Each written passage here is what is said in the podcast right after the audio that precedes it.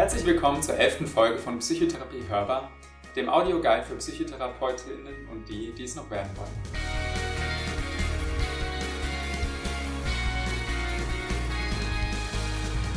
Vielleicht studierst du aber erst Psychologie oder willst einfach so einmal erfahren, was in einer Psychotherapie passiert?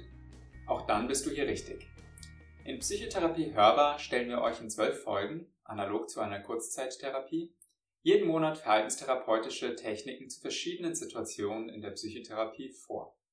Hierzu gibt es Rollenspiele und ganz viele Anekdoten aus unseren eigenen Erfahrungen als Therapeuten. Mein Name ist David Kohler, ich bin Psychologe und befinde mich aktuell in der Weiterbildung zum Kinder- und Jugendlichen Psychotherapeuten. Und obwohl wir die letzte Folge wieder vor Ort aufgenommen haben, sind wir für diese Folge noch einmal auf eine Videokonferenz ausgewichen, denn tatsächlich werden wir heute diese Folge als gesamtes Team Psychotherapie hörbar gestalten. Da sind mir heute zugeschaltet Jasmina Eskic, Psychologin und in der Weiterbildung zur psychologischen Psychotherapeutin. Hi. Vanessa Wolter, ebenfalls Psychologin und bereits approbierte psychologische Psychotherapeutin. Hallo. Karin Pertes, Psychologin und Pädagogin und in der Weiterbildung zur psychologischen Psychotherapeutin. Hallo. Und zuletzt unser Kollege Florian Hammerle, Psychologe, Psychotherapeut, Supervisor und Geschäftsführer der Kinder- und Jugendpsychiatrie der Universitätsmedizin. Hallo. Ja, ich freue mich sehr, äh, heute diese Folge wieder gemeinsam mit euch zu gestalten. Und wir haben uns ein ja, sehr interessantes Thema, wie ich finde, ausgesucht für die heutige Sitzung. Es wird bei uns um schwierige Situationen in der Psychotherapie gehen. Und dazu habe ich gleich zu Beginn mal eine Frage an euch. Hand aufs Herz, hattet ihr schon mal eine Therapie, bei der von Erstgespräch bis Abschied alles glatt gegangen ist? Naja, was heißt denn auch alles glatt gegangen? Ich weiß gar nicht, ob das geht in der Psychotherapie, dass immer alles glatt geht. Aber ähm, ich würde behaupten, nein. Es gibt immer Auf und Abs und Höhen und Tiefen und mal Sachen, die nicht so Bombe gelaufen sind. Und manchmal gibt's da mehr Höhen und mehr Tiefen und manchmal verlaufen die etwas flacher, aber ich glaube, so richtig linear ist bei mir zumindest bisher noch keine Therapie verlaufen. Ich glaube, es sind halt auch zwei Menschen, die sich in einem Raum zusammen befinden. Und wenn man davon ausgeht, dass wir jemanden in den Kopf gucken könnten, dann würde das wahrscheinlich funktionieren. Aber ich zumindest kann es nicht. Und ich habe auch bisher noch keinen getroffen, der das zumindest hundertprozentig hingekriegt hat. Hast du im Studium nicht aufgepasst, oder was? Ja. Das lernen wir doch schon im ersten Semester. Ja, ich war total faul. Seminargedankenlesen wurde geschwänzt. Also tatsächlich, ich kann mich auch nicht daran erinnern, dass ich eine äh, Therapie gemacht hätte, bei der wirklich alles ähm, glatt gelaufen ist. Äh, ich habe aber noch eine weitere Frage an euch, ähm, die daran anschließt. Und zwar, seid ihr schon einmal sprachlos in der Therapie gewesen und habt so gar nicht weiter gewusst? Also ich glaube, auch das ist mir schon äh, häufiger mal in der Therapie passiert, dass ich irgendwie gar nicht wusste, was soll ich jetzt sagen. Und ich glaube, am Anfang hat mich das ein bisschen mehr gestresst, als es vielleicht mittlerweile ähm, der Fall ist. Dass ich wirklich dachte, oh, ich muss jetzt unbedingt was sagen und ganz schnell und irgendwas Schlaues dazu auch noch. Und heute kann ich es vielleicht auch ein bisschen aushalten, auch ähm, ähm, mich da für einen Moment mal zurückzulehnen, ähm, selber kurz nachzudenken, vielleicht das auch dem Patienten gegenüber zu kommunizieren, dass ich da gerade mal einen Moment drüber nachdenken muss. Ähm, ja, ich glaube, das gelingt mir ein bisschen besser mittlerweile. Das habe ich auch bei mir selbst so beobachtet, dass ich wesentlich weniger sage in den Therapien mittlerweile, in den Therapiestunden, als das am Anfang war oder auch noch. Ähm, ich erinnere mich an ein Seminar während des Studiums, äh, wo wir das erste Mal Kontakt hatten mit ähm, Patienten. Äh, und das ist wie so ein Fragenfeuerwerk äh, gewesen ist, dass man eine Frage gemacht hat und dann direkt die nächste, direkt die nächste, um bloß nicht so einen Moment der Stille zu haben und den aushalten zu müssen was mich äh, heute gar nicht mehr so stresst. Ja, ich kenne das auch. Ähm, ich, mir ist es vor allen Dingen beim Videogucken von Therapiestunden aufgefallen, dass ich quasi währenddessen die ganze Zeit dachte, halt die Klappe, halt doch mal die Klappe. Und äh, das war ein sehr heilsamer, eine sehr heilsame Erfahrung. Und ich kenne das aber auch, wie Vanessa das gerade geschildert hat, dass man so da sitzt und äh, so wirklich, wie man das aus so Comics kennt, gefühlt so ein kleines Äffchen im Kopf sitzen hat, was irgendwie so die Hände zusammenschlägt und man denkt, da muss doch jetzt irgendwo ein hilfreicher Gedanke her oder eine Lösung und irgendwie einem gar nichts einfällt. Ja, aber ich glaube auch, dass man das, also zumindest mir ging das auch so, dass ich das mittlerweile viel besser aushalten kann. Hm. Ich glaube, das ist auch die Frage, wie man sich selber sieht. Ich habe das am Anfang natürlich auch gehabt, wo man so einen Eindruck hat, okay, man muss ein Experte für alles sein und wir müssen immer gute Lösungen parat haben. Und mit der Zeit habe ich schon den Eindruck, dass das mehr auf Augenhöhe stattfinden sollte, wie wir ein Gespräch führen. Und dass es halt auch erlaubt ist, dass wir an manchen Stellen auch mal was nicht wissen oder was noch nicht kennen oder nicht gehört haben und dass es auch fair ist zuzugeben, da muss ich mich selber auch erstmal schlau machen, weil ich vielleicht irgendwas nicht kenne. Ich würde es, früher habe ich das wirklich streng bewertet, inzwischen denke ich da auch drüber, dass es vielleicht auch ein Learning für Patienten ist, dass wir auch fehlbar sind und dass wir natürlich auch Grenzen unseres Wissens oder unseres Expertenstatuses im Moment haben. Ja, total. Damit sind wir auch super echt in der Therapiebeziehung. Ja, vielleicht kann man dazu sagen, schwierige Situationen in der Psychotherapie sind also wohl eher die Regel als die Ausnahme, zumindest bei uns.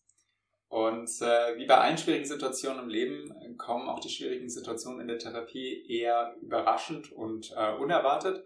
Und zumindest bei mir ist es so, die wirklich schwierigen Situationen habe ich überproportional häufig gegen Ende der Therapiestunde und auch immer gegen Ende des Tages. Also es ist selten so, dass so in der in der ersten Stunde, wo man noch total wach und konzentriert ist, dass da ganz schwierige Situationen passieren, sondern eher so, wenn die Konzentration auch abgelassen hat und wenn man vielleicht gedanklich auch ganz gerne schon auf dem Weg nach Hause wäre, dass solche Situationen dann häufiger auftreten. Genau. Äh, in der heutigen Folge wollen wir einmal sammeln, was für uns alles herausfordernde Situationen in der Therapie gewesen sind. Und wir haben auch schon im Vorfeld einige Beispiele überlegt, die wir ein bisschen genauer beschreiben möchten, wo wir etwas darstellen können, wie wir selbst damals damit umgegangen sind und äh, jetzt in, in der Nachschau auch wir vielleicht manche Dinge anders gemacht hätten oder was die äh, Kolleginnen oder Kollegen da vielleicht anders äh, gemacht hätten an unserer Stelle. Da haben wir für die heutige Folge kein Rollenspiel vorbereitet.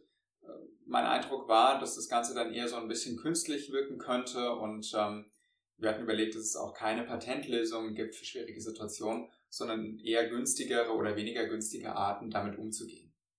Was noch ein Punkt wäre, was schwierige Situationen betrifft, was wir heute nicht ansprechen werden, ist das Thema Suizidalität. Das hat einfach den Hintergrund, dass wir glauben, dass es an sich schon ein sehr eigenständiges und großes Thema ist. Und äh, wir sind uns nicht sicher, ob das in dem äh, Medium-Podcast in der Ausführlichkeit, in der Tiefe besprochen werden kann, die es äh, dafür nötig hätte. Das heißt, das klammer ein bisschen aus, aber so viele andere gängige, schwierige Situationen, die in der Psychotherapie auftreten können, werden wir heute besprochen. Dann lasst uns doch einmal kurz sammeln. Was sind denn für euch typische schwierige Situationen in der Psychotherapie? Wo kommt ihr denn regelmäßig ins Schwitzen?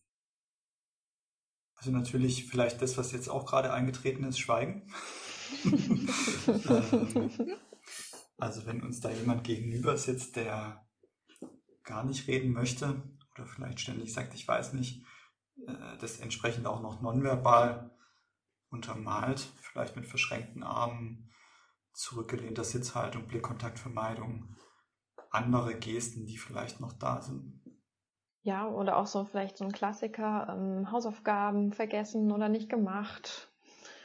Was ich als Kind und Jugendlichen Psychotherapeut ein paar Mal erlebt habe, ist, ähm, dass so dieser kritische Blick kommt, Sie sind doch noch jung, äh, haben Sie eigentlich eigene Kinder, können Sie das überhaupt beurteilen, wie schwierig das ist, wenn Sie ein Kind mit Problem X zu Hause haben und das erziehen müssen?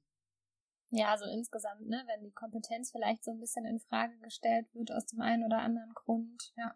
Oder vielleicht auch, wenn man Dinge ansprechen muss, die irgendwie unangenehm sind, also sowohl für einen selbst als auch für den Patienten oder man vermutet, dass es vielleicht für den Patienten unangenehm sein könnte. Also Auswahlhonorar zum Beispiel ist so ein typisches, so ein typischer Fall. Das fällt mir immer unglaublich schwer, das anzusprechen, ja. Also ich finde auch immer ähm, Dinge schwer, die halt eben die eigenen Grundannahmen irgendwie triggern. Also ist mir aufgefallen, dass vor allem sowas wie, ich möchte immer, dass sich mein Patient wohlfühlt und dann muss ich das Auswahlhonorar ansprechen. Immer mhm. dann ist es besonders schwer. Oder ja, der hat doch jetzt so wenig Geld. Also da merke ich immer bei mir selbst, dass es mir schwer fällt, dann diese Dinge anzusprechen. Also ich kann da total mitgehen, Jasmina, was du da gerade gesagt hast. Was bei mir häufiger auch noch äh, Schwierigkeiten bereitet, ist ähm, das Thema dann Schweigepflicht gegenüber den Eltern. Ich kann mir vorstellen, dass das bei den erwachsenen Therapeutinnen und Therapeuten vielleicht so in die Richtung gehen kann, äh, Schweigepflicht gegenüber dem Partner oder wenn man dann auch Partnergespräche hat und weiß, dass hm, beispielsweise der Patient schon den Gedanken hegt, sich zu trennen, das jetzt aber noch nicht ganz explizit ist. Das ist sowas, was ich auch immer sehr schwierig finde. Ja, kann das auch vielleicht noch ein bisschen weiterziehen. Das hat ja auch sowas zu tun, auf welcher Seite stehe ich eigentlich. Gerade mit Jugendlichen oder mit Kindern erlebe ich das auch häufig, dass man so zwischen den Stühlen sitzen kann. Ähm, auf der einen Seite ein, ein Stück weit ein Anwalt der Patienten zu sein.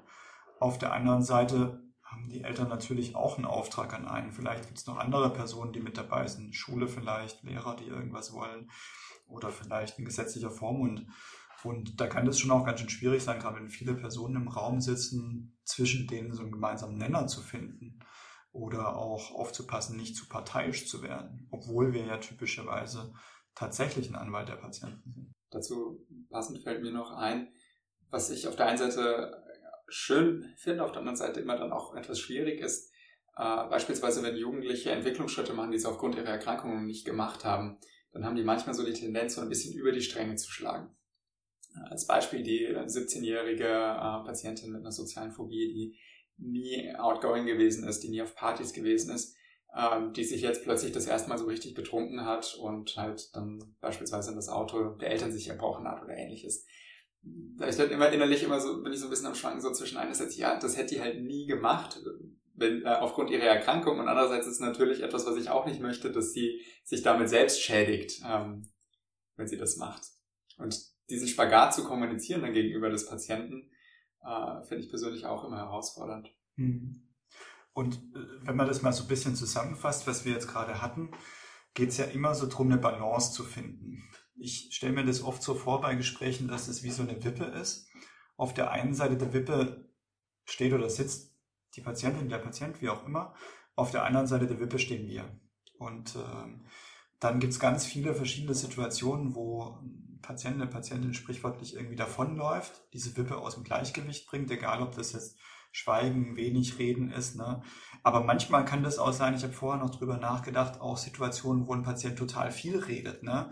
schon so einen mhm. extremen Redefluss hat, vielleicht logoröisch ist. Das kenne ich auf, auf Elternebene, dass alle Probleme sofort auf den Tisch gepackt werden müssen, wo die nicht auf der Wippe zurückgehen, sondern eher total stark auf uns zugehen und schon fast auf unsere Seite rüberkommen und wo wir uns schwer tun, das im Gleichgewicht zu halten. Ne? Im ersten Beispiel, wenn jemand ablehnend ist, dann sind wir oft verführt, hinterher zu laufen. Das würde die Wippe natürlich noch mehr aus dem Gleichgewicht bringen. Oder im zweiten Beispiel, wo wir eigentlich den Eindruck haben, uns eher zurücknehmen zu müssen, wenn Eltern vielleicht sehr viel Probleme darstellen wollen. Aber gleichzeitig, wenn wir uns sehr stark zurücknehmen, führt es vielleicht auch dazu, dass die sich nicht ernst genommen fühlen.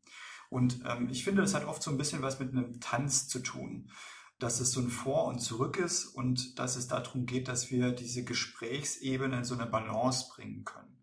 So eine Therapieform, die, glaube ich, einige von uns relativ stark zur Verhaltenstherapie noch vertreten, der DBT, gibt es auch diesen Begriff der Dialektik, also dass man so zwei Seiten unter einen Hut bringen muss. Seite von Patienten, Seite von uns. Aber vielleicht auch Seite von Patienten, Seite von Eltern, was du David gerade gesagt hast. Ne? Eine sozial phobische Patientin, wo es vielleicht auf der einen Seite ein Therapieziel ist, dass die auch jugendtypische Aktivitäten aufnimmt. Gleichzeitig irgendwie, dass die jugendtypischen Aktivitäten nicht so stark werden, dass es dann in einem Erbrechen zum Beispiel mündet. Ähm, das hat ja auch irgendwas mit Balance zu tun und ich finde, das, das charakterisiert viele herausfordernde Gesprächssituationen ziemlich gut.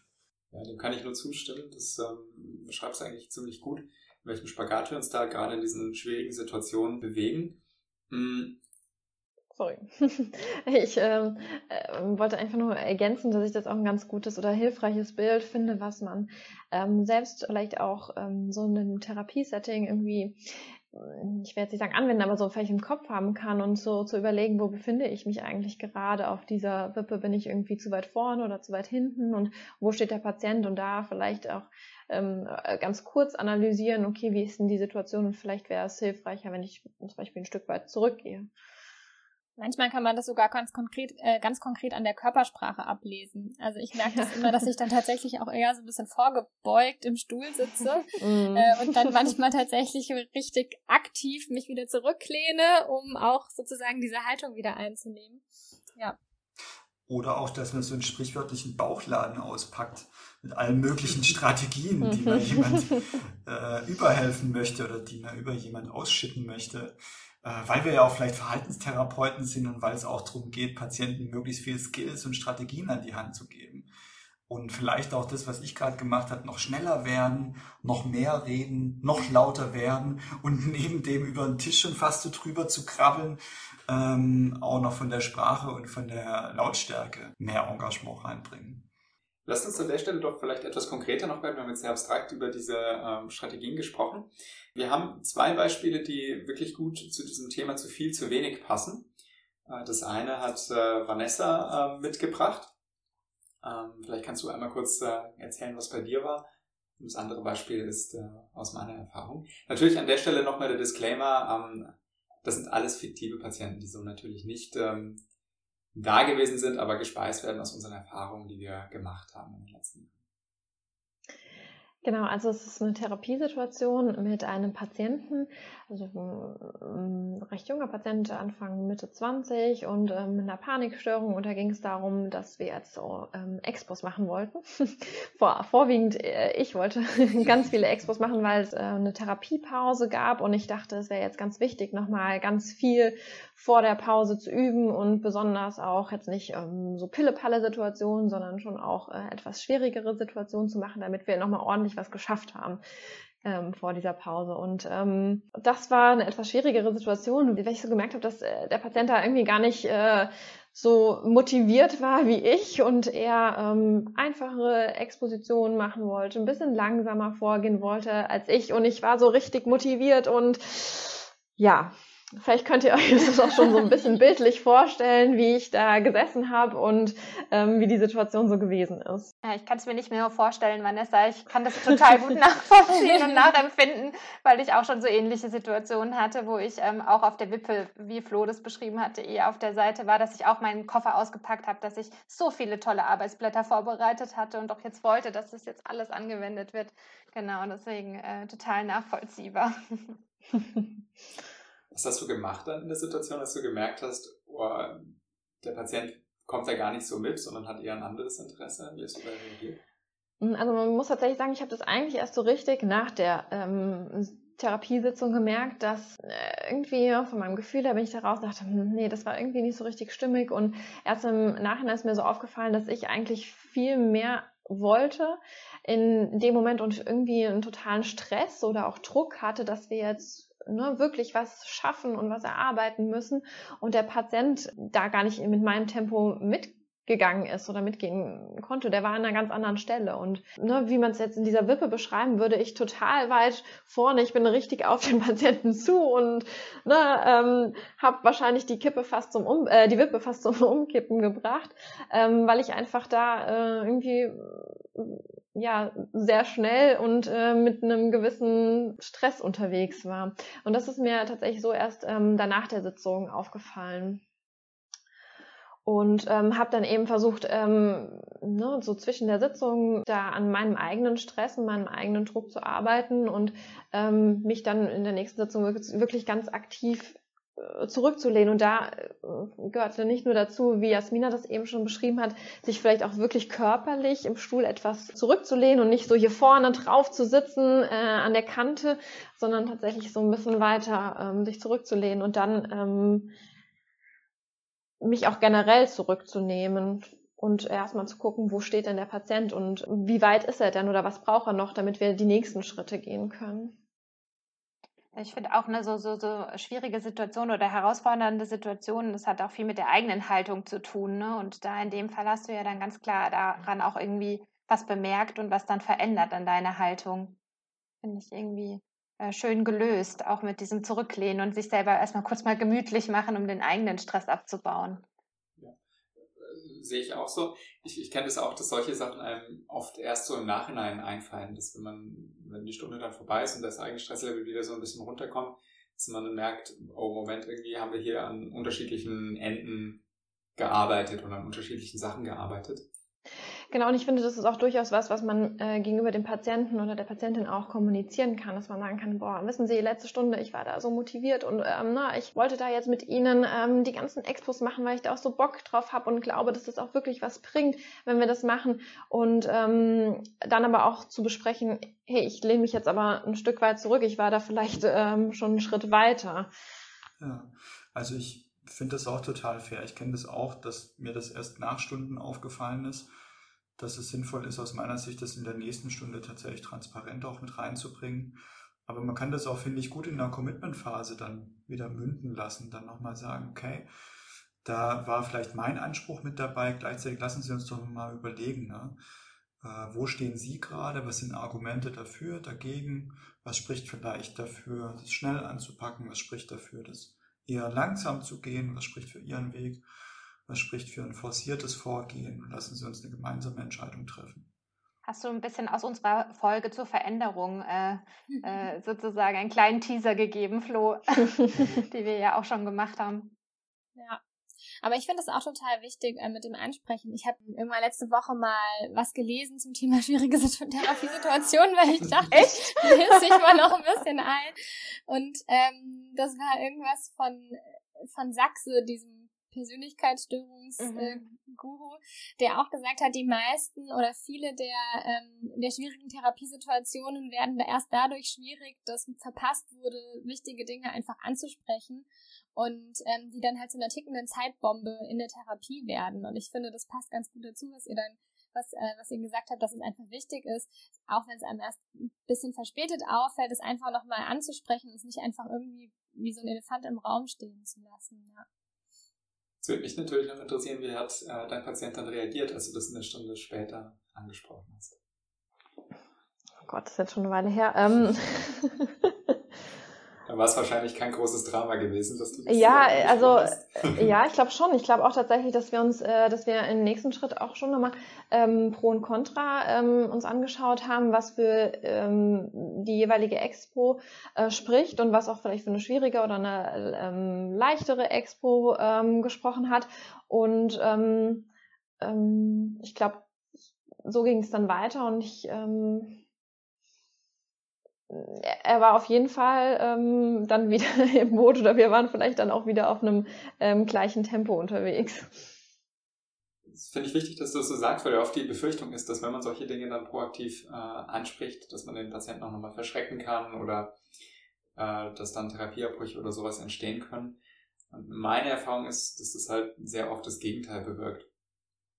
Ähm, oder ich habe manchmal auch überlebt, äh, äh, äh, erlebt, dass der Patient dann kam und gesagt hat, wissen Sie, ich habe auch nochmal zu Hause nachgedacht. Ähm, Sie haben ja eigentlich recht.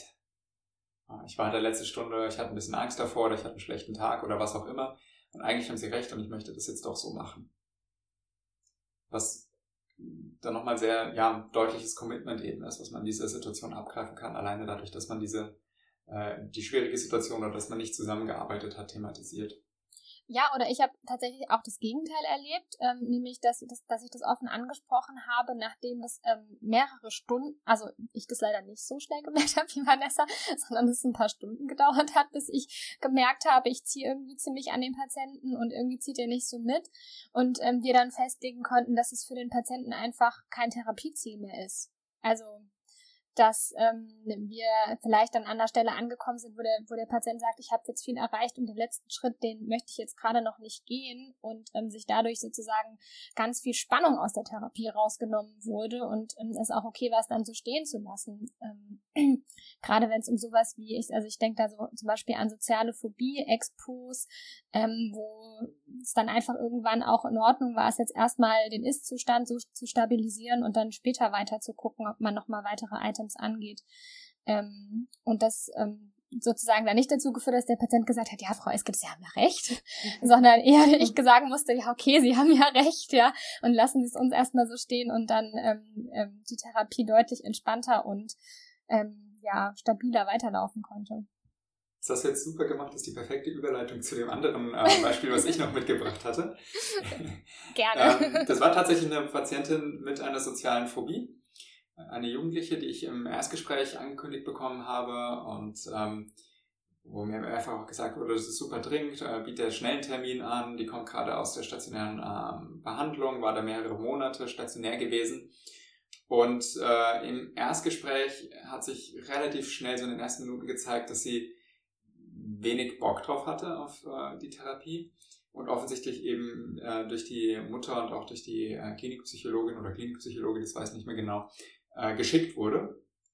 Und das hat sie so gezeigt, dass sie am äh, Anfang noch meine Fragen beantwortet hat und zunehmend zurückhaltender wurde und irgendwann einfach aufgehört hat zu reden.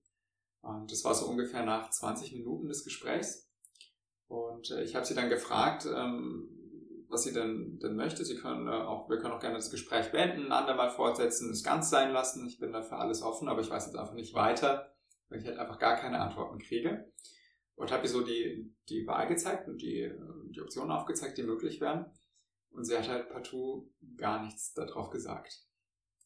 Dann saßen wir eine ganze Weile in diesem Raum noch, haben uns gegenseitig angeschrieben, bis dann die 50 Minuten vorbei waren. Ich dann gesagt habe, die Stunde ist vorbei. Dann ist ja aufgestanden, hat mir die Hand geschüttelt und hat Tschüss gesagt und ist gegangen. Boah, ja, das ist, äh, glaube ich, so der Klassiker, also so vom Worst-Case-Szenario, was man sich vorstellen kann, David, was ja. du da gerade erzählst. Jemand geht komplett aus dem Kontakt raus. Ne? Bei den anderen Beispielen war ja Kontakt noch da, ähm, zwar vielleicht vermeidend, aber Kontakt noch da und da ähm, geht jemand komplett aus dem Kontakt raus. Ne? Also ähm, Hut ab, dass du äh, das durchgestanden hast. Ja, aber auch ja nur halb. Ich meine, sie ist ja da geblieben. Mhm. Ne? Sie, sie hätte ja einfach auch gehen können. Ich hatte dir wirklich alles angeboten es wäre kein Problem gewesen. Also irgendeine Form von Kontakt hat sie da trotzdem noch gehalten. Mhm. Ich habe aber einfach nicht verstanden und ich habe mir alles Mögliche in dieser Situation überlegt, woran es jetzt liegen könnte oder was man noch gut machen könnte, wie man wieder ins Gespräch kommen könnte. Um am Ende dann festzustellen, ich habe es nicht hinbekommen und mir ist nichts eingefallen an der Stelle.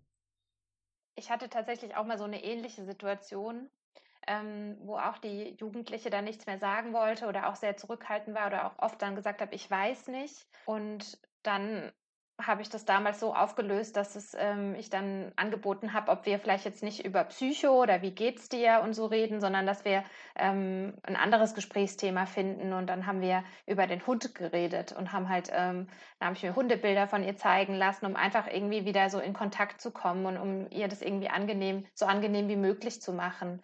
Ähm, und es hat dann tatsächlich auch geholfen. Also ich habe das auch schon mit Jugendlichen durchaus häufiger erlebt, ja? weil wir, glaube ich, da auch das Phänomen haben, dass jemand geschickt wird und dass Eltern entschieden haben, dass jemand kommen soll. Klar, muss ich ganz ehrlich sagen, hätte ich als Jugendlicher vielleicht auch keinen Bock drauf gehabt. Und auf der anderen Seite mit Kindern habe ich das durchaus auch schon erlebt, die vielleicht die Situation einfach komisch finden und auch nicht so recht wissen, was sie jetzt da erzählen sollen, die ein Problem vielleicht gar nicht so sehen und ähm, wo es auch vielleicht gar nicht funktioniert, erstmal dahin zu gucken, was ist schwierig, sondern das, was du, Karin, gerade angesprochen hast, ne? Äh, irgendwas, was funktioniert oder was, was angenehm ist, was denen wichtig ist, einen Gesprächsfaden erzeugen kann. Ich glaube, das Wichtige in solchen Situationen ist einfach auch cool zu bleiben, das ähm, auch anzuerkennen, das ist super unangenehm, ähm, wenn man da sitzt und angeschaut wird und es wird nicht geredet und man weiß, okay, man sitzt hier auch noch eine Weile. Ähm, das, äh, also ich war danach erstmal geschlaucht nach diesem Gespräch. das glaube ich dir gerne. Was hast du währenddessen gemacht, während dieser Zeit, wo ihr euch eingeschwiegen habt? Ich hatte das Glück, dass ich, äh, dass hinter der Patientin ich ein paar Bilder aufgehängt hatte. Und das heißt, da konnte ich so ein bisschen draufschauen. Ähm, da hängt ein Bild von mir, was ich sehr, sehr gerne äh, habe. Das habe ich am Amazonas gemacht gehabt und ist so ein Sonnenuntergang über dem Fluss mit dem Dschungel dabei.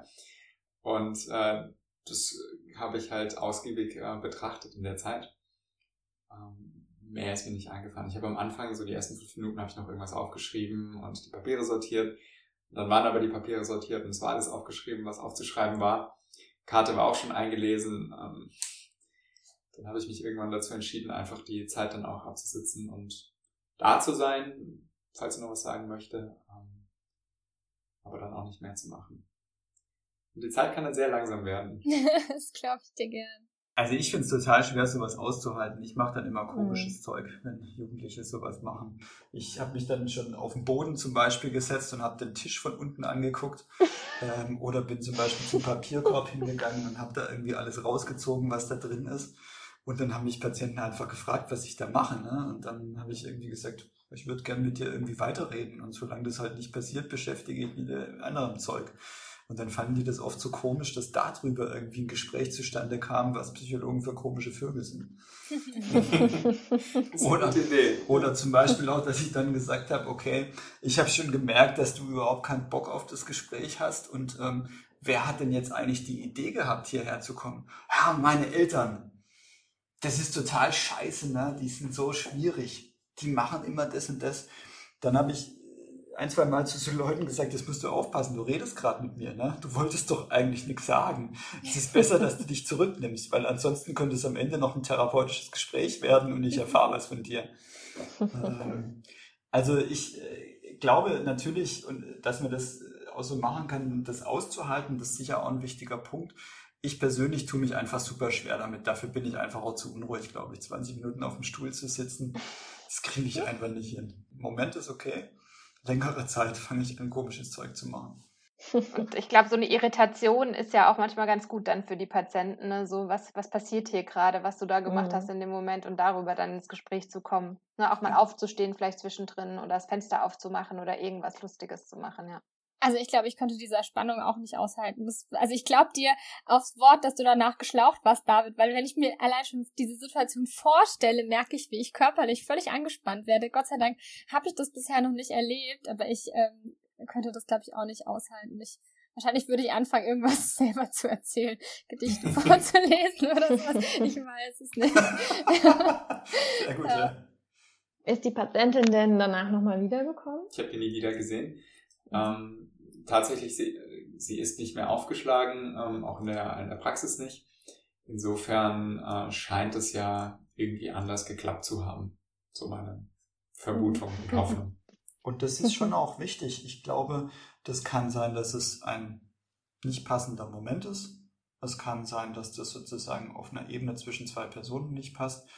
Ähm, ich glaube, das kann auch eine Erfahrung für einen Patienten sein, dass es trotzdem eine wohlwollende Stimmung war und dass jemand verabschiedet wurde und dass es vielleicht eine kleine Brücke ist für den nächsten, der in der Reihe da steht. Ich glaube, wir sollten Therapie nicht nur als einen Moment zwischen zwei Personen verstehen, sondern Therapie kann auch über einen längeren Zeitraum mit verschiedenen Personen stattfinden.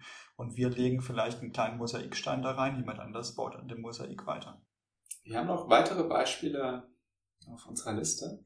Ein weiterer größerer Komplex von Dingen, die schwierig sein können, war, was wir eben festgestellt hatten, waren ja unangenehme Aufgaben. Entweder für den Patienten unangenehme Sachen, die man ansprechen muss, oder halt eben auch unangenehme Dinge, die für einen selbst als Therapeut oder Therapeutin unangenehm in diese Situation sind. Und äh, Karin, du hattest dafür noch ein äh, Beispiel mitgebracht. Vielleicht kannst du uns das einmal kurz äh, auch erzählen. Ähm, ja, genau. Also bei mir ist das das Ausfallhonorar. Und zwar, ähm, ne, Patienten sagen ja gern mal ab und es gibt, glaube ich, so die Regelung. Erstens weiß ich nie genau die Regelung, wie es jetzt in der Ambulanz ist, wie es in der Praxis ist, in der ich arbeite. Sind es zwei Werktage, sind es 24 Stunden? Und dann ähm, vermische ich das immer so ein bisschen und dann sagen die manchmal ab, die Patienten, und manchmal rechtzeitig und manchmal nicht rechtzeitig. Und ich merke einfach immer wieder, wenn äh, das kommt, soll ich das jetzt ansprechen? Oder ja, es ist das erste Mal, haben die nochmal irgendwie, können die nochmal ähm, durchkommen damit und vermeide da so ein bisschen. Und wenn ich das dann mache, wahrscheinlich nicht so klar. Und eine Patientin hat es dann tatsächlich auch mal verweigert, dass sie das jetzt zahlt, weil ich hätte ja gesagt, ja, sie kann gerne einen anderen Termin bekommen. Also sie hatte per Mail abgesagt und dann ähm, hatte ich in die Mail nicht reingeschrieben, dass das Ausfallhonorar fällig wird. Dabei hatte sie das davor unterschrieben und danach hatte sie dann gesagt, ich hätte das da nicht reingeschrieben und bei, als ich es dann angesprochen habe in der Therapiestunde, wollte sie es dann nicht zahlen. Also es war eine super schwierige Situation für mhm. mich und da gab es auch echt einen großen Konflikt, ja. Äh, und hatte vielleicht auch was mit meiner nicht so klaren Haltung zu tun, habe ich mir im Nachhinein überlegt. Ich weiß nicht, wie es euch damit geht. Ich kenne das total gut. Also mir, ich würde alles genauso unterschreiben, wie du es gerade gesagt hast, ehrlich gesagt. Ähm, vor allen Dingen, weil ich mir ganz, also weil ich oft so die Befürchtung habe, dass dann da ein Konflikt auftritt und dieser Konflikt belastet dann die therapeutische Beziehung. Dann muss ich das erst wieder klären und das muss dann erst wieder gekittet werden und dann verliere ich vielleicht zwei Therapiestunden, in denen wir dann nur besprechen müssen, wie wir unsere Beziehung wieder kitten. Und dann ist es mir das irgendwie nicht wert, das Ausfallhonorar zu stellen und dann lasse ich's. Und das ist natürlich überhaupt nicht gut und das sollte man auch so nicht machen, vor allen Dingen, weil ich auch oft jetzt die Erfahrung gemacht habe, dass es überhaupt nicht dramatisch war, das Ausfallhonorar zu stellen. Aber irgendwie ähm, geht es mir trotzdem immer wieder so. Also ich meine, da mache ich mir Kopf um umgelegte Eier, ne? Aber ja, ich kann voll mit dir fühlen. Mhm. Ja, das hat natürlich auch was damit zu tun, wie du sagst, dass man dann Angst oder dass ich dann Angst hatte, dass die Beziehung darunter leidet. In dem Fall war es dann auch tatsächlich so, was vielleicht auch mit durch mich verursacht war, aber auch durch die Patientin vielleicht, die es dann nicht so einsehen wollte. Es war wahrscheinlich auf beiden Seiten, aber genau, dass man da irgendwie selber halt einen Teil zu beiträgt, ne? Dass es so mhm. herausfordernd wird. Vielleicht haben die anderen dann, die anderen, die vielleicht nicht so viele große Probleme damit haben, einen guten Tipp, wie man damit umgehen kann. Her damit, genau. Also ich habe gerade drüber nachgedacht, was das Problem ist. Ne? Das Problem ist ja, dass man befürchtet, dass die therapeutische Beziehung irgendwie in eine Schieflage kommt. Ne? Aber ich erlebe das auch so, ich hatte da kein hundertprozentiges Commitment an die Geschichte.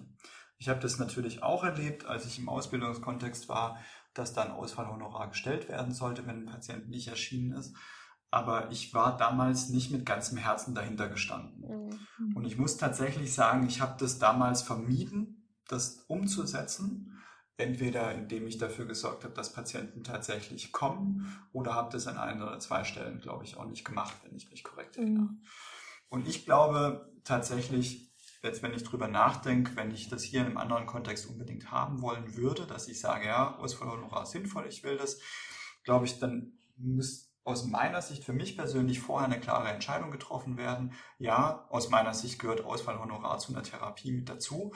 Das würde nämlich für mich, ich habe gerade drüber nachgedacht, auch bedeuten, beim Erstgespräch sage ich ganz klar und offen Patienten, was ich ihnen sagen muss, ist, eine Rahmenbedingung für die Behandlung hier ist, wenn Sie eine Therapiestunde vorher nicht absagen, 24 Stunden, dann wird ein Ausfallhonorar von X fällig. Das wird mir an manchen Stellen vielleicht auch ein bisschen schwerfallen, aber das werde ich definitiv umsetzen. Ähm, eine Kommunikation wird dann so sein, dass wir darüber am Telefon sprechen. Mein Wort wird gelten und ähm, das werden wir umsetzen. Das wäre für mich, glaube ich, der Weg, wenn ich das wirklich umsetzen wollen würde. Aber ich kenne das auch aus meiner persönlichen Erfahrung im Ausbildungskontext, dass ich das an ein oder zwei Stellen auch vermieden habe, etwas in Rechnung zu stellen, was eigentlich fertig gewesen wäre. Und ich glaube, für mich persönlich kann ich sagen, es hing für mich an einem eigenen Commitment an diese Methode. Das ist bei mir genauso gewesen. Ähm, das hat, glaube ich, wirklich damit was zu tun, dass das Regeln sind, die äh, den Therapeuten ja eigentlich nicht in dem Sinne betreffen, sondern äh, ist ein Vertrag zwischen dem Institut und dem Patienten geschlossen worden. Und das Institut zahlt uns nachher auch aus. Ähm, was es da an der Stelle einfach schwierig macht, dass wir plötzlich Regeln umsetzen müssen, die wir nicht selbst ähm, so entschieden haben. Und das fand ich im Ausbildungskontext auch immer schwierig. In ähm, der Klinik, in der ich gearbeitet habe, in der Ambulanz, war es dann so, dass äh, sich um genau diese finanziellen Sachen auch komplett nur die Anmeldung äh, gekümmert hat, dass wir Therapeuten damit gar nichts äh, zu tun hatten, wenn äh, eben Termine abgesagt wurden oder ähm, irgendwelche Versicherungskärtchen nicht beigeschafft wurden oder ähnliche Geschichten. Und das fand ich dann ganz angenehm, weil ich es externalisieren konnte und sagen konnte, klären Sie das mit XY. Damit habe ich persönlich nichts am, am Hut. Ich kann das irgendwie inhaltlich verstehen, dass es jetzt äh, schwierig für Sie ist, das bezahlen zu müssen ähm, oder ähnliches. Und würde es, glaube ich, tatsächlich äh, umgekehrt dann auch machen, wenn ich mich jetzt niederlassen würde, für mich eine Regelung dafür zu finden, unter der ich äh, oder hinter der ich auch wirklich ähm, stehen kann. Und die dann aber auch recht explizit am Anfang ähm, auszuformulieren. Ja, ich denke auch, dass es darum geht, eine, eine klare Haltung dazu zu haben und das eben auch klar zu kommunizieren. Und ich glaube, was ähm, vielleicht auch viele Ausbildungstherapeuten kennen, was dann nochmal so ein bisschen erschwerend hinzukommt, dass man tatsächlich ja nur einen Bruchteil dieses Ausfallhonorars ähm, auch bekommt. Und ich glaube, das macht auch nochmal das ähm, dahinterstehen irgendwie ein bisschen, also erschwert das Ganze vielleicht. Ja, ja. Und ich meine, wir hatten da ja kurz in dieser, in dieser PTG-Sitzung mal drüber gesprochen, David, dass es da ja auch durchaus ganz unterschiedliche ähm, Regelungen gibt, wie man mit dem Ausfallhonorar umgehen kann. Also jetzt, ne, 24 Stunden, zwei Tage vorher äh, findet man einen Ersatz oder nicht. Und ähm, ich glaube auch, dass es einem nochmal leichter fällt, wenn man sich das, diese Regel halt selber oder für sich eine, fair, eine, eine, eine faire, vermeintlich faire, also das, was man selber als fair einschätzen würde, Lösung findet. Und das ist ja nicht immer unbedingt die Lösung des Ausbildungsinstituts. Ähm, genau. Ich glaube, dass es mir dann trotzdem weiterhin schwerfallen wird, ähm, meine mir einmal als fair erdachte Regel umzusetzen, weil für mich das dann trotzdem immer noch jedes Mal ähm, dazu führen würde, dass ich Angst hätte, den Patienten vor den Kopf zu stoßen. Das ist sicher auch ein bisschen mein eigenes Thema vielleicht. Ich glaube, eine richtige Lösung, mit der alle zufrieden sind, wird es wird man an der Stelle wahrscheinlich nicht finden können.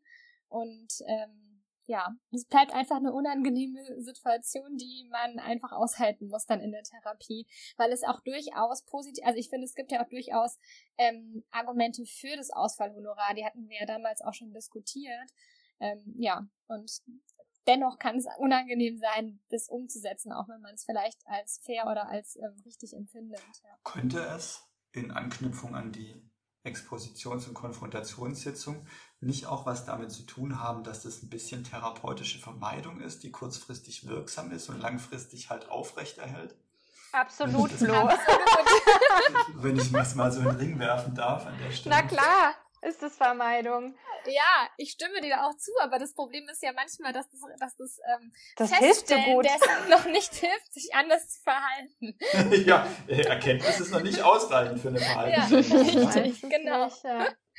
Ja. Aber ne, die zwei Punkte, die ihr jetzt genannt habt, ähm, also eine, eine Haltung dazu entwickeln und die halt eben klar für sich zu entwickeln und aber auch dann die klare Kommunikation dieser Haltung plus vielleicht auch schon vorwegzunehmen, das fand ich bei dir sehr elegant, Flo, zu sagen, ja, das wird mir vielleicht an der einen oder anderen Stelle auch, auch schwer fallen, ähm, das umzusetzen oder ne, das ähm, es hat nichts mit unserer Therapiebeziehung zu tun, vielleicht auch schon so vorwegzunehmen, sondern es ist halt einfach wie ein Vertrag, den wir zusammen haben. Ähm, das äh, könnte schon hilfreich für mich sein, das in Zukunft noch mal ein bisschen mehr ähm, zu verfolgen und nicht so viel zu vermeiden. Ich sage euch Bescheid, wie es läuft. Wir können auch, auch klassische Aspekte, zum Beispiel, wenn wir nochmal aus den Belohnungssystemen herausgreifen, verwenden. Also ich kann mir vorstellen, wenn ich jetzt mit aller Gewalt unbedingt Ausfallhonorare stellen müsste und wollte, dann würde ich, glaube ich, für mich das System machen, wenn ich nicht das Ausfallhonorar stelle, dann spende ich zum Beispiel 50 Euro an irgendwas das würde, glaube ich, für mich eine deutliche Motivation nochmal darstellen, ähm, das auch tatsächlich einzubringen. Also ich glaube, genau das, was wir schon in der Folge zu Token Systems rausgearbeitet haben, mit Belohnung, wenn ich es gemacht habe, oder auch mit vielleicht auch einem kleinen Bestrafungsreiz ne, oder einem Wegfall von Belohnung, jetzt in dem Fall Geld, könnte sicherlich hier auch hilfreich sein. Vielleicht noch eine andere äh, kognitive Strategie, die zumindest mir dabei ein bisschen geholfen hat, äh, generell dieses Thema zu reframen. Äh, und zwar Beziehungen, auch therapeutische Beziehungen können äh, vor allen Dingen an Konflikten wachsen. Weil äh, Konflikte sind ja erstmal nur ein Anzeiger dafür, dass äh, zwei Menschen unterschiedliche Sichtweisen der gleichen Sache haben. Und äh, wenn man mit diesem Framing in solche Situationen auch reingeht, kann man das durchaus auch als Chance sehen, hier den therapeutischen Prozess, die therapeutische Beziehung nochmal zu gestalten. Man kann selbst als Rollenmodell einsteigen in die Therapie. Ähm, im Hinblick auf, ich spreche unangenehme Dinge an, um eine Lösung zu finden, um die Beziehung langfristig äh, zu stabilisieren. Ähm, das ist, das ist was, was mir als Sichtweise bei vielen von diesen unangenehmen Punkten äh, sehr geholfen hat. Ähm, weil ich dann tatsächlich auch die Erfahrung gemacht habe, dass es in aller Regel so ist, wenn man solche Dinge frühzeitig klärt, ähm, und frühzeitig heißt in dem Fall ähm, dann, wenn das Auswanderungshonorar das erste Mal fällig wird, das zu klären und nicht, wenn es das dritte, vierte oder fünfte Mal fällig wäre, ähm, dass es langfristig eben hilft, in dieser therapeutischen Beziehung weiterzukommen und wieder einen Weg zu finden, wie man zusammen zu arbeiten kann.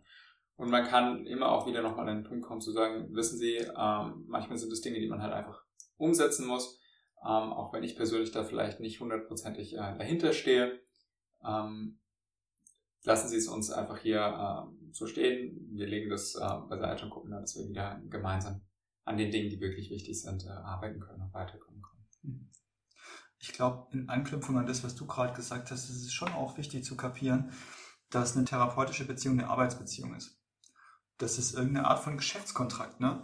Das ist zwar wichtig, dass wir uns irgendwie verstehen und dass es eine wertschätzend wohlwollende Atmosphäre ist, aber es ist natürlich trotzdem eine Geschäftsbeziehung die äh, in irgendeiner Form davon geprägt ist, dass äh, Patient, Patientin deutlich mehr erzählt als wir, dass wir uns natürlich ein Stück weit einbringen, aber trotzdem auch begrenzt sind an der Stelle. Ne? Und dass das natürlich auch eine Auswirkung von der Geschäftsbeziehung ist. Und ich finde, es geht ja auch in der Therapie nicht darum, dass da zwei Freunde irgendwie zusammensitzen zum Kaffee trinken, sondern dass es darum geht, auch an was zu arbeiten. Und natürlich ist vielleicht ein Ausfallhonorar auch ein, eine Auswirkung davon, die sich da ergibt. Und wo ich es noch erlebt habe, ist, das passt auch ein bisschen dazu, ist, wenn Patienten zum Beispiel sagen, sie machen das ja nur, weil sie Geld dafür bekommen. So. Mhm. Und natürlich muss man auch mal ganz fair sagen, wir machen das auch deswegen, weil wir Geld dafür bekommen. Das ist nicht vielleicht der Hauptgrund, warum ich das mache, aber natürlich ist es einer von im Grunde Bündel, die es da gibt, warum ich hier sitze und jemand gegenüber bin. Ne? Wenn ich gar keine Kohle dafür kriegen würde, wie soll ich mein Leben bestreiten?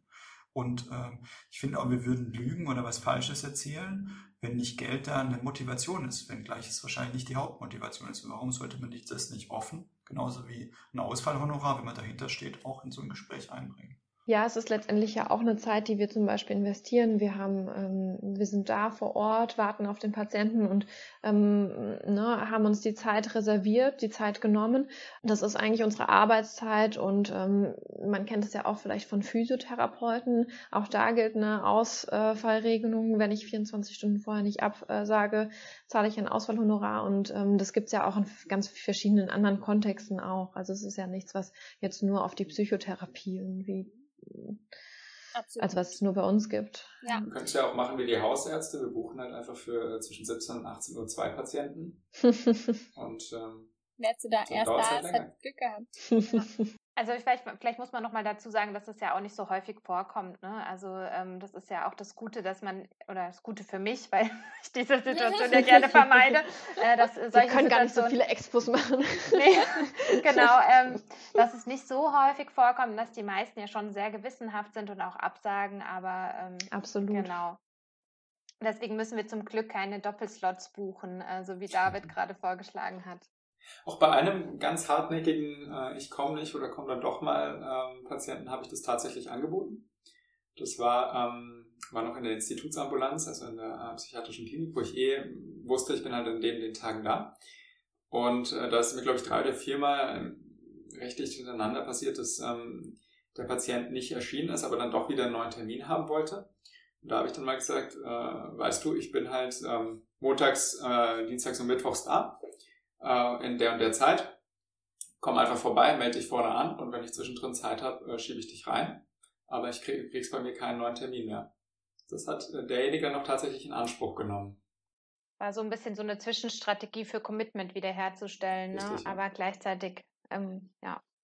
Und bei Jugendlichen ist es ja sicherlich auch nochmal unangenehmer, ein Ausfallhonorar zu stellen an die Eltern. Und wenn man es nicht auslagern kann, wie an die Klinik, ne, dass die, sich das Büro darum kümmert. Ja, also ich fand, da waren ein paar tolle Tipps dabei. Dankeschön. Gut, dann kommen wir zu unserem äh, dritten Bereich noch, den wir haben, wo wir äh, noch drüber sprechen wollten, weil das auch eine Schwierigkeit ist, die häufiger vorkommt. Äh, da hatte Vanessa auch nochmal ein Beispiel dazu. Das ist so ein bisschen ähnlich vielleicht auch zu ähm, der Situation, die Karin beschrieben hat, in dem Sinne, dass es ähm, einfach auch schon mehrere Situationen so gab, in denen ähm, Patienten nach meinem Alter gefragt haben und eben so gesagt haben, Mensch, Sie sind so jung. Ähm, ich weiß gar nicht, ob das dann ob das dann was bringt, ähm, sie als Therapeutin zu haben, wenn sie ja noch so jung sind.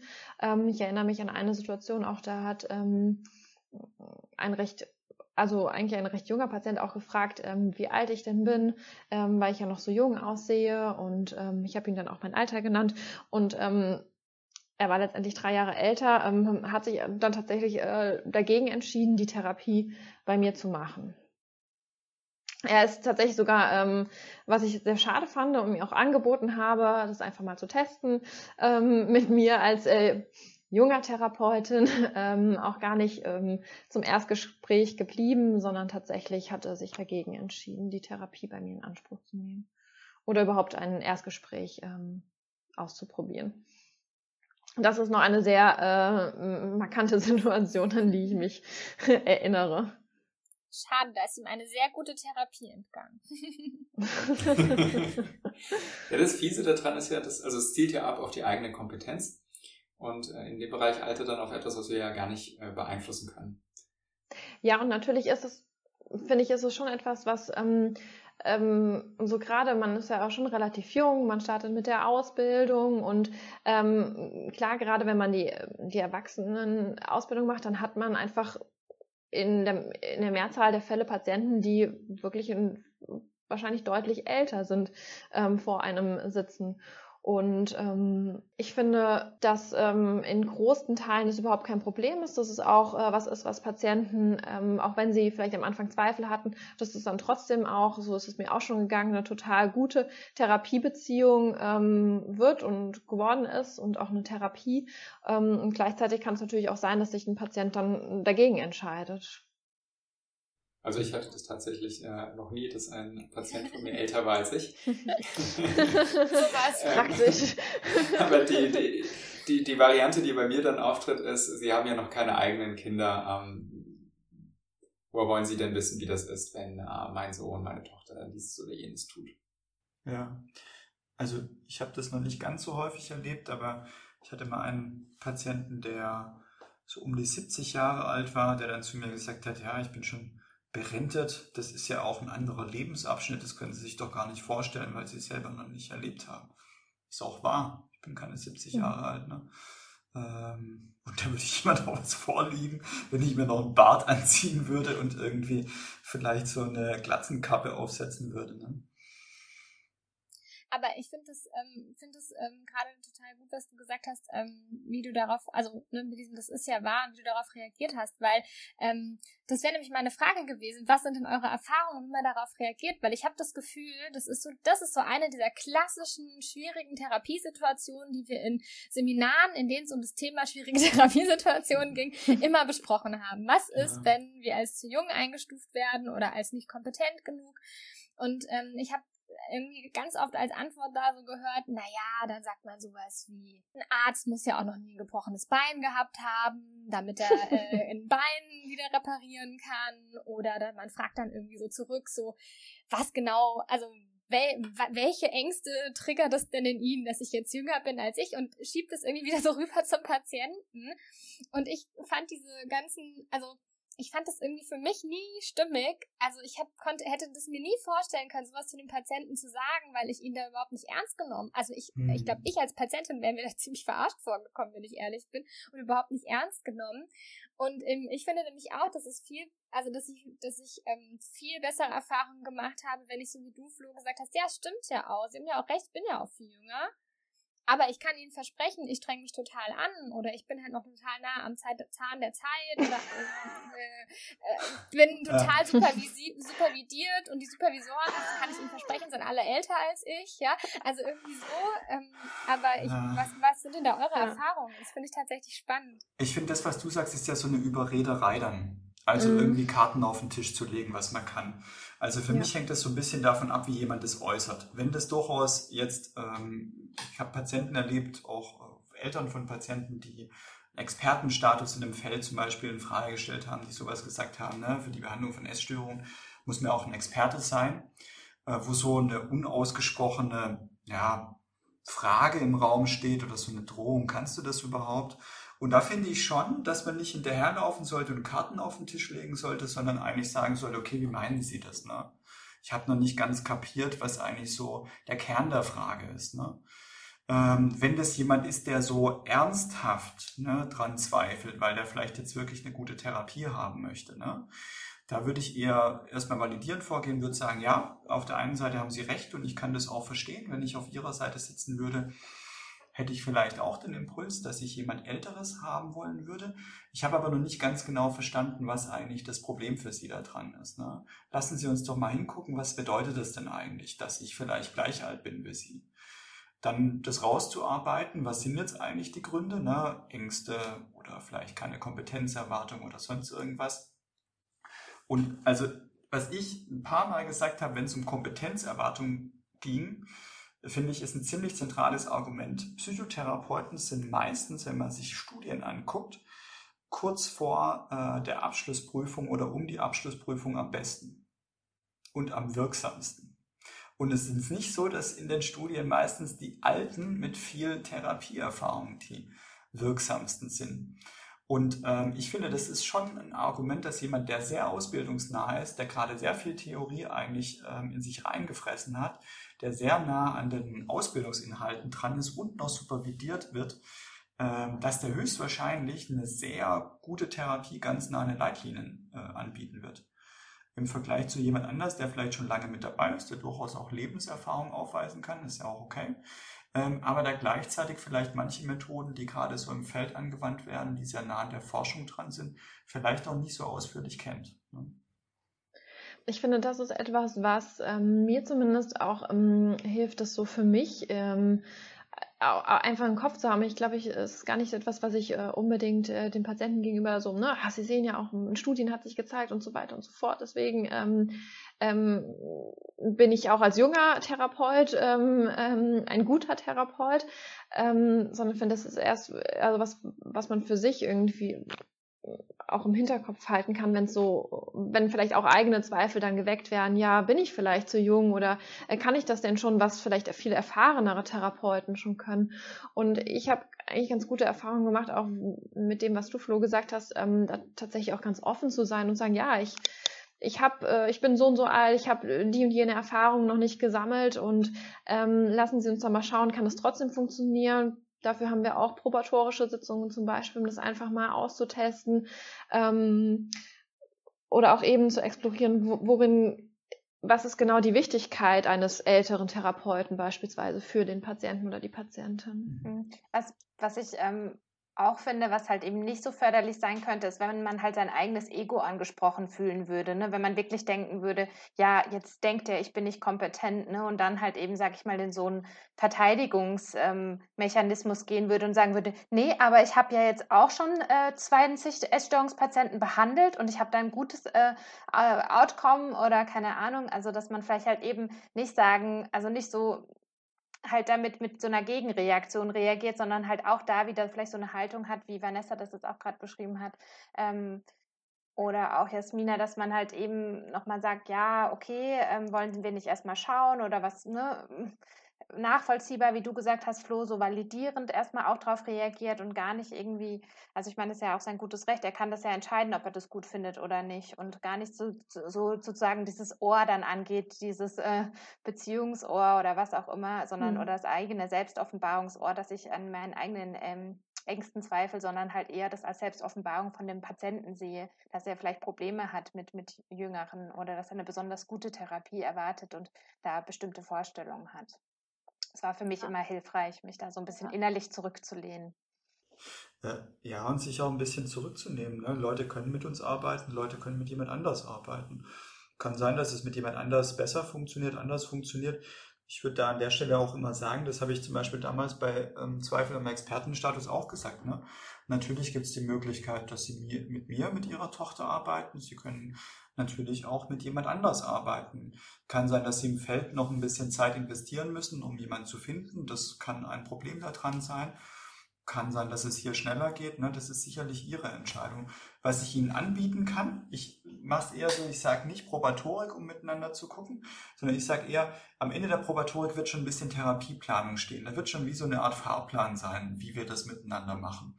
Das würde ich Ihnen gerne zeigen. Dann können Sie sich das angucken. Ne? Das ist dann wie so eine Art Wegekarte wie das laufen wird. Und dann ist es natürlich eine freie Entscheidung, ob Sie sagen, ja, passt mit dem sowohl auf einer persönlichen Ebene und auch inhaltlich oder passt eben auch nicht, ne? weil vielleicht für mich auch die Straßenkarte nicht so die richtige ist. Ja. Ich glaube, damit haben wir einige Punkte dazu auch ähm, besprochen. Ähm, ja, ich hoffe, liebe Hörerinnen und Hörer, dass ihr einiges äh, mitnehmen könnt und äh, vielleicht so ein bisschen einen Einblick geben konnten, in äh, wie wir mit schwierigen Situationen umgehen. Ich glaube, die wichtigste Botschaft, zumindest aus meiner Sicht äh, von heute, wäre, schwierige Situationen kommen.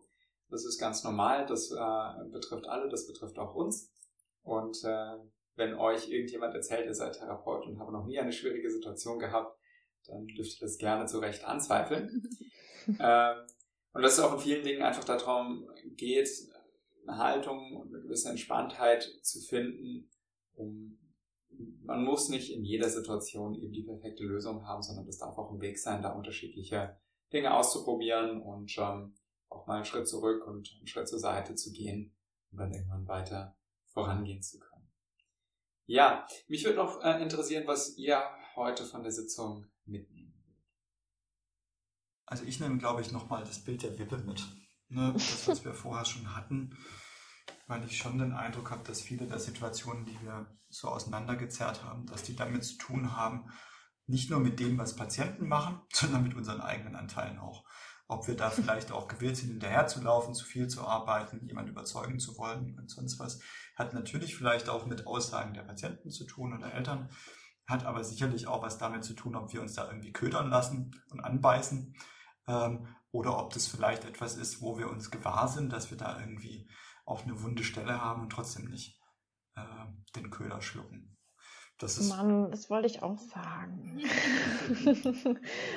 ich wollte, ich finde auch dieses Bild der Wippe ähm, einfach wirklich total hilfreich und das nehme ich mir auch nochmal mit und auch, dass halt eben so Situationen, in denen wir in der Therapie auf irgendeine Art und Weise in Stress kommen, da auch mal zu schauen, was ist denn eigentlich bei mir da gerade los und warum versetzt mich das denn so in Stress?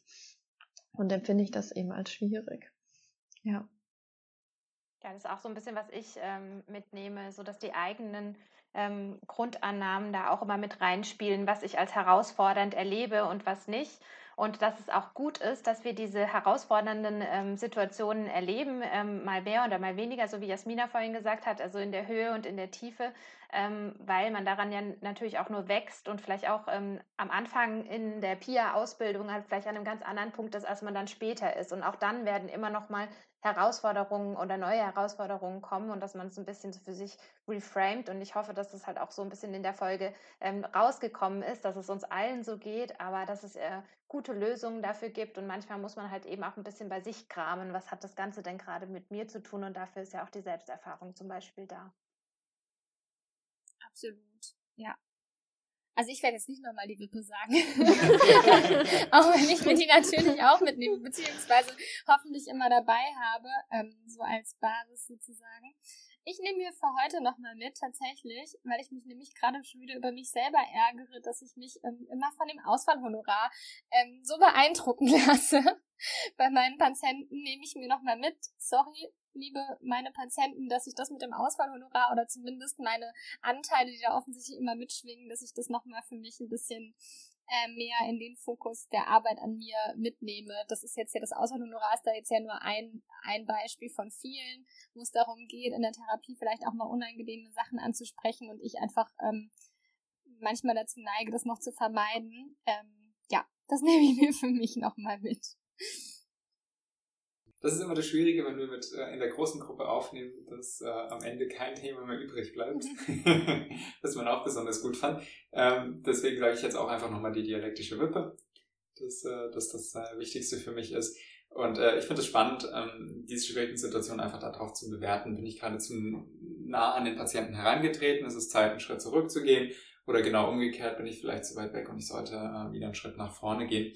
Äh, das einfach als Bild mitnehmen in schwierige Situationen ähm, habe ich immer sehr, sehr hilfreich erlebt, um eben da dann äh, Veränderungen auch anstoßen zu können oder einfach neue Dinge auszuprobieren. Ja, falls sich jemand tiefergehend äh, auf viele typische schwierige Situationen vorbereiten möchte, da gibt es auch Literatur zu, die ich nicht unerwähnt lassen möchte. Es gibt einmal von Alexander Noyon und Thomas Heidenreich ein sehr hilfreiches Buch für äh, psychologische Psychotherapeutinnen und Psychotherapeuten, und äh, auch für Kinder und Jugendliche gibt es eins, das heißt schwierige Situationen in Therapie und Beratung mit Kindern und Jugendlichen von Michael Borglaufs, äh, Silke Garleitner und Heike Hungericke. Ähm, das stellen wir euch natürlich in die Show Notes, die Literatur dazu. Da sind einfach auch ein paar Beispielsituationen aufgelistet und ein paar Strategien, wie man damit umgehen kann. Wie für alle therapeutischen Situationen ist es aber tatsächlich wichtig, in die Praxis hineinzugehen, äh, das auszuprobieren, auch mal Fehler zu machen und ähm, zu gucken, wie man sich dabei eben entwickelt. Ja, damit verabschieden wir uns für heute, für die vorletzte Sitzung der Kurzertherapie 1 äh, unserem Podcast und äh, wir freuen uns auf euch beim nächsten Mal. Macht's gut. Tschüss. Tschüss. Ciao. Ciao. Tschüss.